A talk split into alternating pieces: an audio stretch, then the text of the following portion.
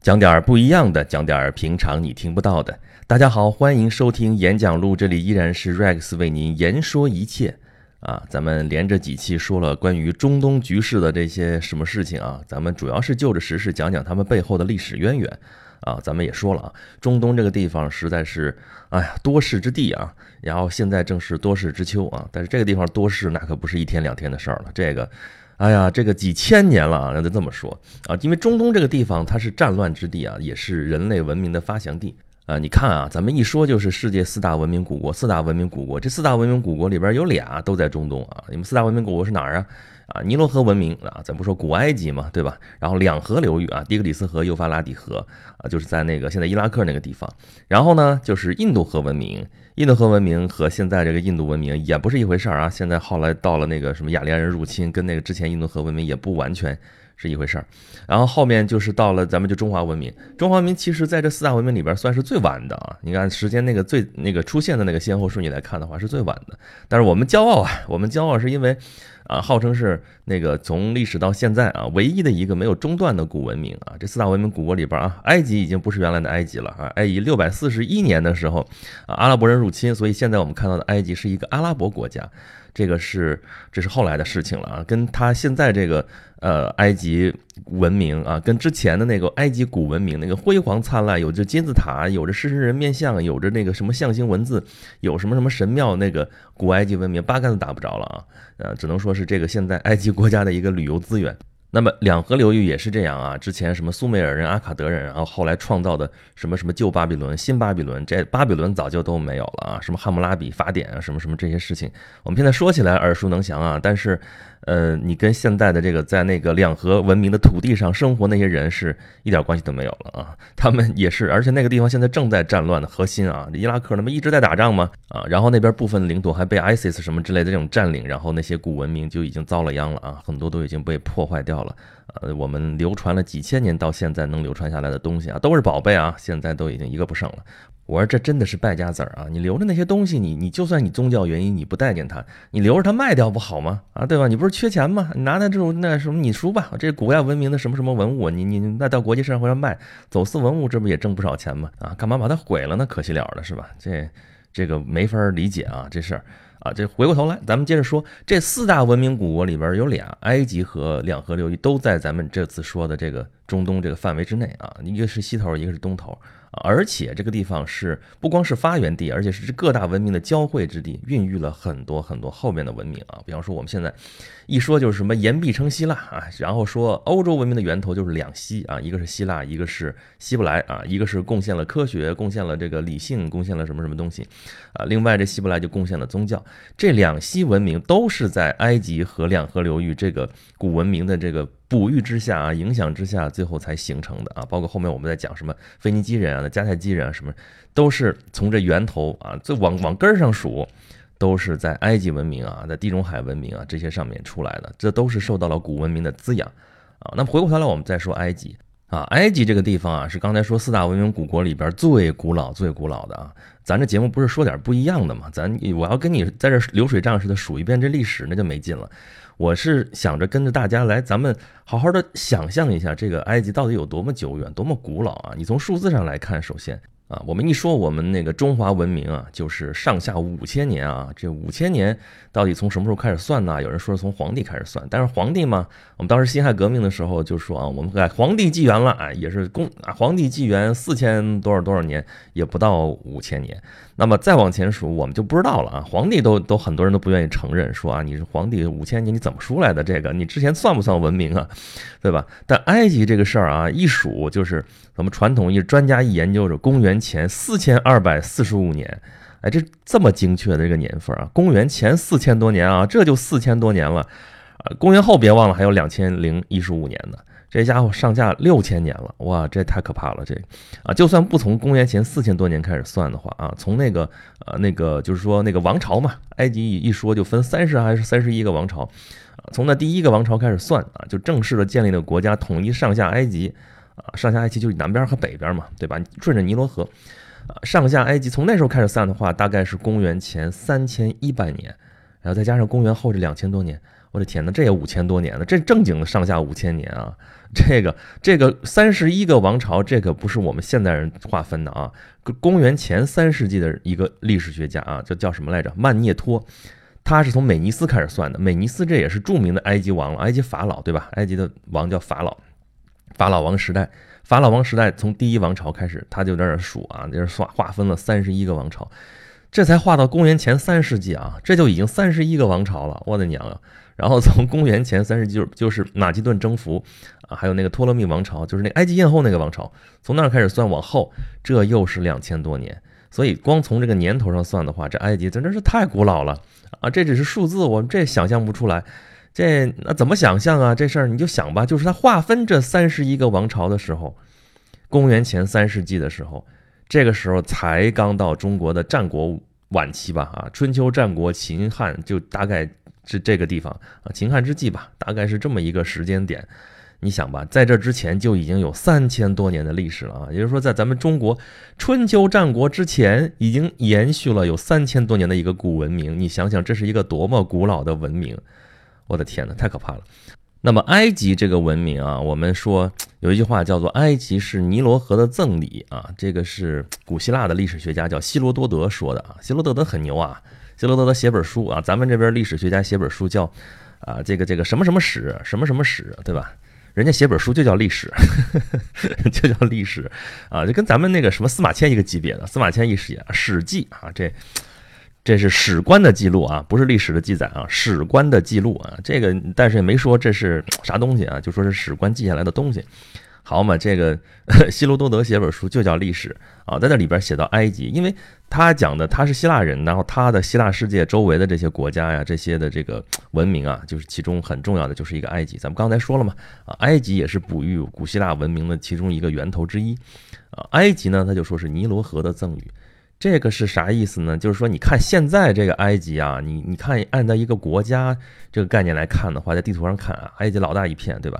但是你仔细看的话，埃及啊，绝大多数地方都是沙漠啊，只有那个尼罗河沿岸这一条是绿的。你看那地形图尤其明显，对吧？你看那卫星图。啊，所谓现在这个疆域啊，你看地图上画的这个政区图，这个这个边界啊，这是在现代这个这个民族国家的这个框架之内才有的这种概念啊。在古代的时候，那就是我占这块地盘啊，这块地盘是我的，周围那边不毛之地根本就算不了这个啊有用的地方啊。你说算不算我疆域里边呢？我划进来就算，我我其实也没有什么有效统治啊。这个地方我又扯了啊，这跟中国一样，我们一说中国多大地盘多大地盘，你看那个历史地图你也能看到说啊那个。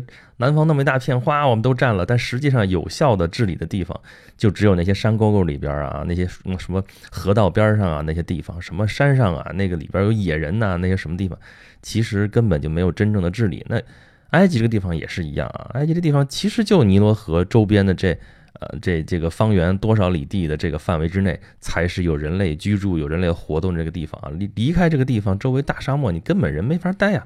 啊，那就是这一条尼罗河啊，现在我们说是全世界最长的一条河流啊，水量并没有那么大啊，因为这你想周围都是不毛之地，水量并不是那么大，但是就因为有这条河，所以哺育了这么一个古埃及的这么一个文明啊，古代文明都是在这个河流的沿岸这样发展出来的啊。这个刚才说这尼罗河文明，对吧？两河文明，底格里斯河、幼发拉底河，在那个新月带啊，中东那个新月形的那个地带，那个地方是非常肥沃的土壤。啊，在两河流域这个地方是尤其适合农业的发展啊，有了农业，才有了文明。所谓 civilized，对吧？文明这个词儿本身就跟庄稼、跟那个种地有关系啊。在刚才说其他的那文明古国也是啊啊，印度河文明啊，一开始在印度河流域，印度河大概在现在巴基斯坦的这个位置，然后那个后来到恒河流域，这都是沿着大河啊，大江大河。那中国就更不用说了，我们的母亲河。啊，黄河流域啊，再加上长江啊，我们也是两河流域啊，我们也是两河文明啊。而我我之前咱们讲那个沿途的时候，从长安到长安嘛，啊，讲到最后说什么地方适合建都啊，其中最先提到的一条就是你得在大河边上啊，你得比较方便的取水。取水一方面是饮用啊，另外一方面最重要的是灌溉，你的农业才能发展，你的文明才能够发展起来啊。那么。呃，埃及这个地方就是非常典型的这个地方啊，它埃及这个尼罗河哺育了尼罗河儿女啊，但是也是带来了一个泛滥，但泛滥不是一个坏事儿啊，就是那个尼罗河的这个泛滥，后来埃及人慢慢发现了那个规律啊，就是每年这个什么什么那个天狼星升起来什么什么的时候，尼罗河就要泛滥了，泛滥那那就知道什么时候来，那就大家躲起来吧，躲起来躲哎躲到一边去，然后啊这个尼罗河泛滥上来，它它那个水上来之后，把那个河里边这个淤泥啊什么也带过来，这个肥沃的黑土就在两岸这样就积累起来，这挺好的呀，然后再回过来的种地种一年，明年再泛滥。啊，这个我们说起来，洪水肯定算是自然灾害啊，这是属于灾难。但灾难的最大的危害性不在于说这个事儿本身啊，而在于说它的不可预测性啊。你突然一夜之间你涨发大水了，这事儿什么都来不及，人都淹死在里边。那肯定不行，但它像这样每年都已经形成规律了，那么那知道了，你快发大水了，我们就躲起来嘛，躲起来之后你就浇地吧，给我们灌溉庄稼吧，然后把那个土地给我整的肥沃一点，挺好啊。然后回来的时候接着种地，所以这个尼罗河两岸的人民就可以趋利避害啊，然后就可以就是在这儿繁衍生息，所以这地方古文明才能发展的那么早。所以说这个埃及古文明算是尼罗河的赠予啊，真的是上天赐给了这么一块宝地啊，两边能种地啊，中间能行船啊。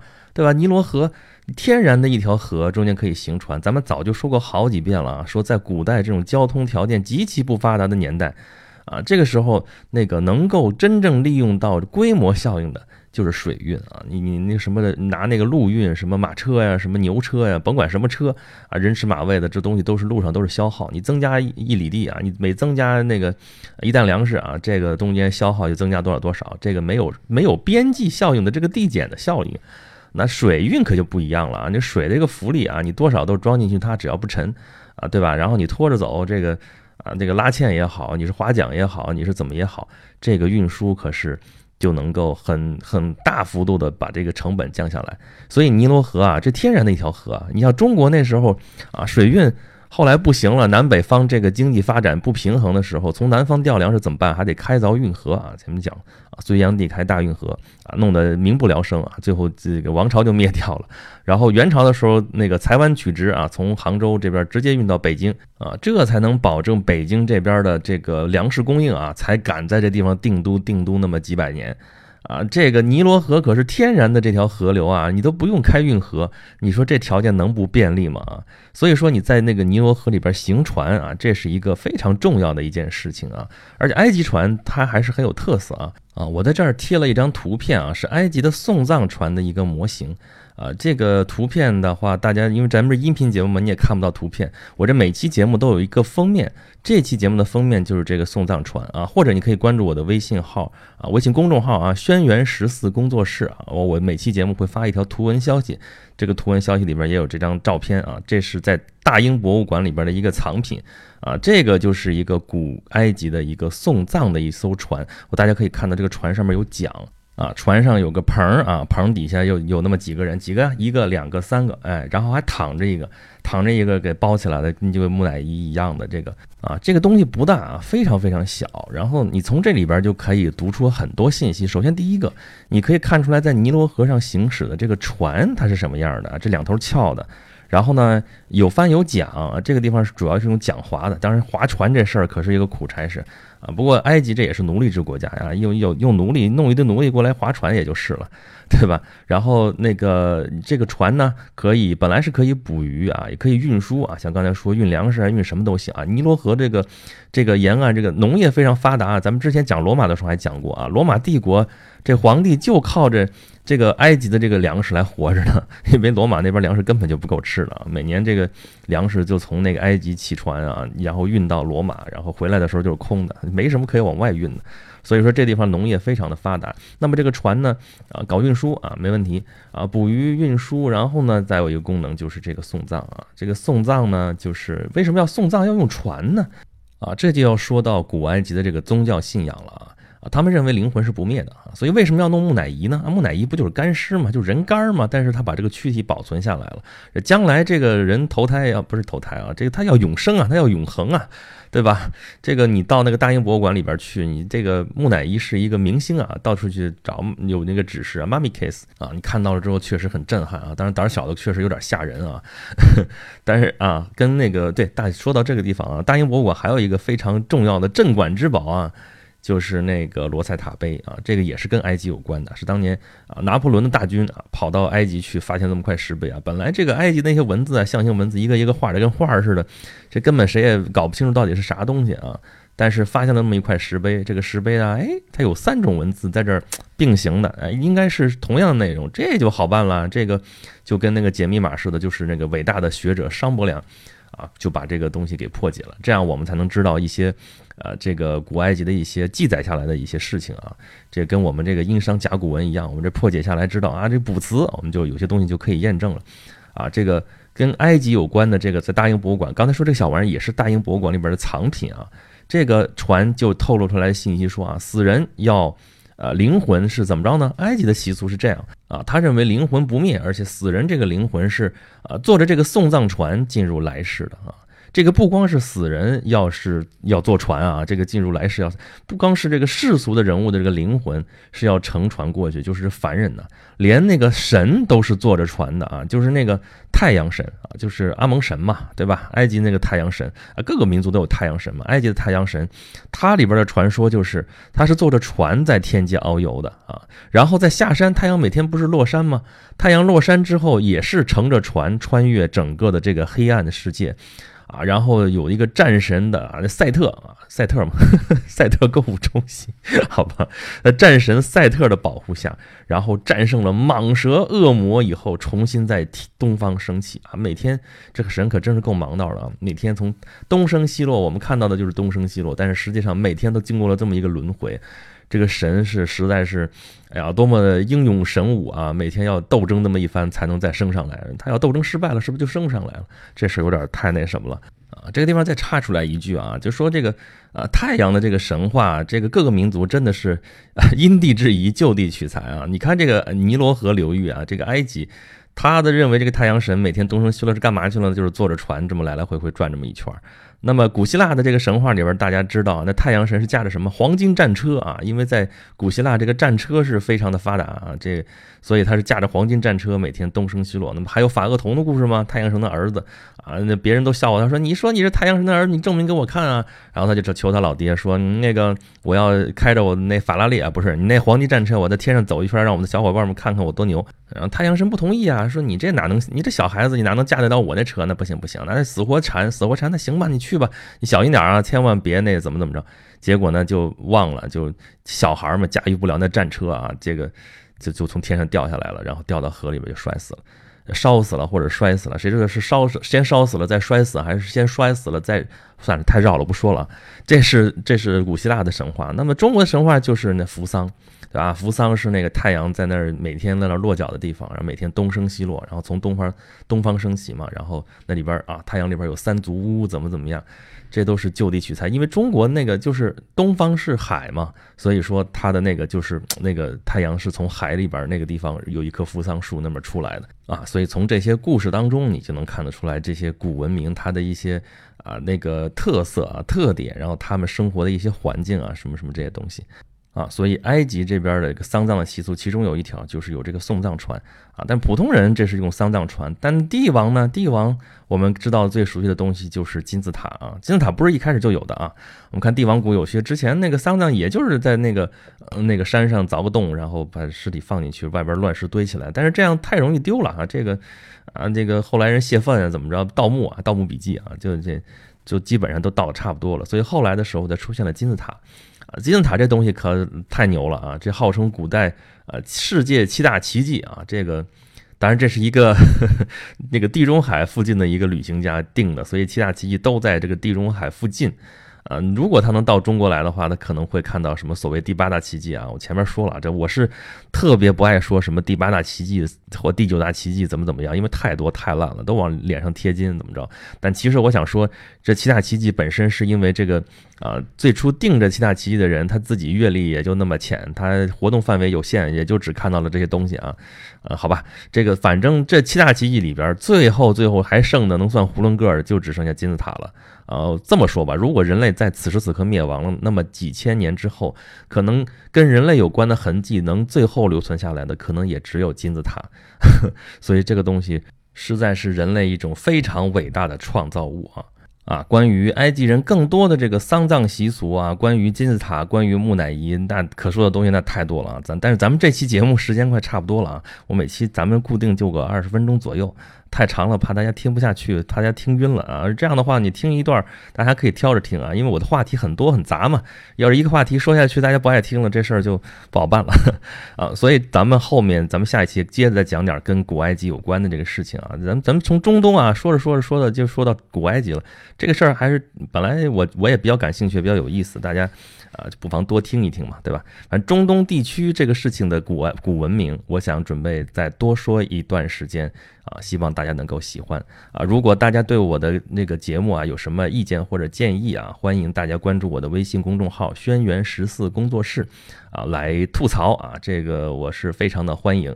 啊，另外，大家关注了公众号之后，可能看到我的经常有的时候推送的消息啊。这次推的有一个是视频直播啊，这是我从长安到长安时候那个做沿途的时候啊，就用了一个视频直播软件叫。呃，剧场啊，剧是聚集的剧，场是场地的场。我在上面做一些视频直播的一些节目吧，也不能算节目，就是跟大家聊天儿。这是现场聊啊，呃，我在这边说着，然后大家可以打字啊，那个问我问题，我可以现场解答，我觉得挺好玩的。